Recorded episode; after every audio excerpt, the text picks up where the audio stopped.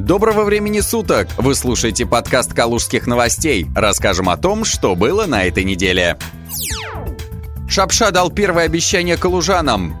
13 февраля в Рио губернатора Калужской области Владислав Шапша провел первый прием граждан в новой должности. Главе региона обратились с проблемами нехватки врачей в поселке Полотняный завод, отсутствием коммуникации к модульному ФАПу в селе Шанский завод из Носковского района, с отсутствием тротуара в Кирове и с проблемой обеспечения подъезда к домам, построенным на земельных участках, выделенных многодетным и молодым семьям в деревне Подборки Козельского района. Всем им пообещали решить вопросы.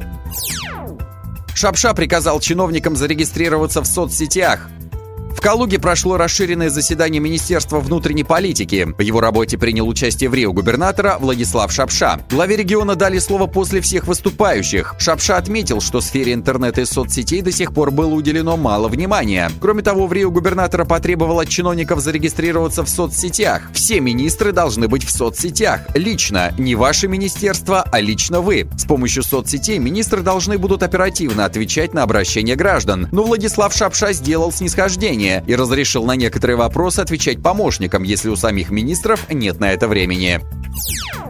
Готовность России к коронавирусу оценили эксперты компании «Финэкспертиза». О результатах исследования сообщает Лента.ру. Калужская область оказалась среди наиболее уязвимых по доступности стационарного лечения в инфекционных отделениях. Так, в случае вспышки коронавируса в регионе, на одну койку в инфекционном отделении будет приходиться 5263 жителя. В Ингушетии, Москве, Татарстане, Ленинградской и Брянской областях положение, согласно исследованию, не лучше. Регулярные тренировки вертолетчиков доставляют дискомфорт жителям города, проживающим близ международного аэропорта Калуга.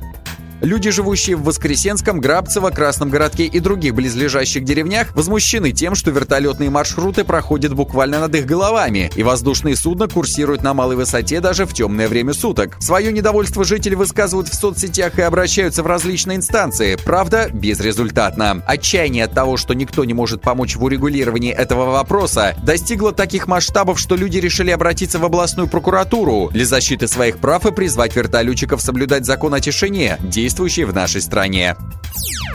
Вы слушали подкаст «Калужских новостей».